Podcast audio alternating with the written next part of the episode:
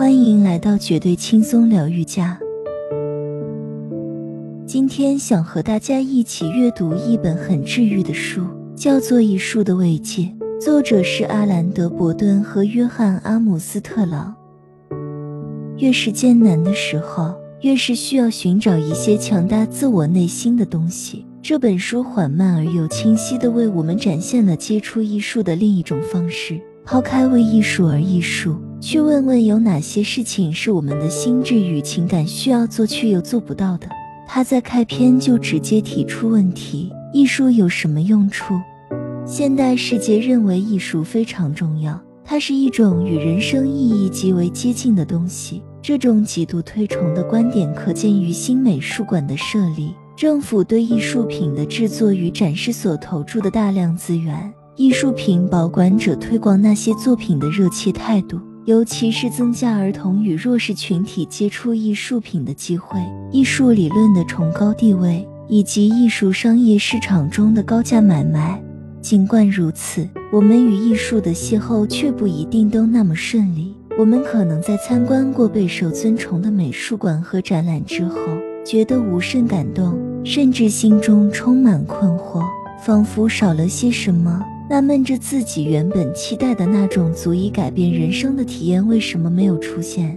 在这种情况下，我们很容易会责怪自己，认定问题一定是自己的学识或感受能力不足。本书认为问题主要不是出在个人身上，而是在于艺术界教导、贩卖与呈现艺术品的方式。自从二十世纪以来。由于艺术体制一直不愿回答艺术有什么用处，以致削弱了我们与艺术的关系。说来实在不公平，想要了解艺术有何用处的问题，竟然被人贴上了缺乏耐心、不具正当性，甚至有点不礼貌的标签。为艺术而艺术这句话尤其排斥了艺术可能具有任何特定用途的想法。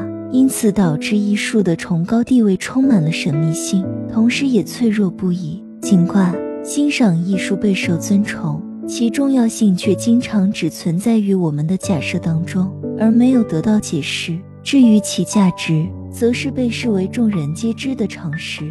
这点实在令人遗憾。不但对观众是如此，对艺术品的保管者而言也是一样。如果说艺术其实具有一种目的，不但能够清楚界定，也能以简单明了的字眼子以讨论呢。艺术可以是一件工具，而我们必须把注意力更加集中在艺术是什么样的工具，以及这件工具能够为我们带来什么好处。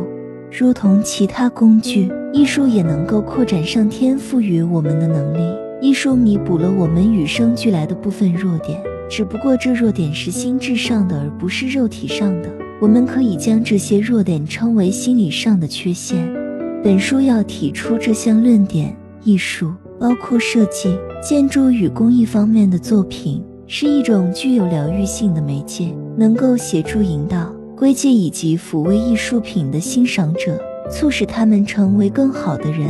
工具是身体的延伸，可让我们实现自己的梦想，而且由于我们身体构造上的不足。工具因此成为必备的要素。我们需要切割，却缺乏这样的能力，所以必须用刀子满足这样的需求。我们需要携带水，却缺乏这样的能力，所以必领以瓶子满足这样的需求。为了发现艺术的目的，我们必领要问：有哪些事情是我们的心智与情感需要做却又做不到的？有哪些心理缺陷是艺术可以提供帮助的？本书指出了七项缺陷，因此为艺术提出了七项功能。艺术当然还有其他功能，但这七项显然最具说服力，也最为常见。艺术究竟有哪七项功能呢？下一期我们继续疗愈阅读。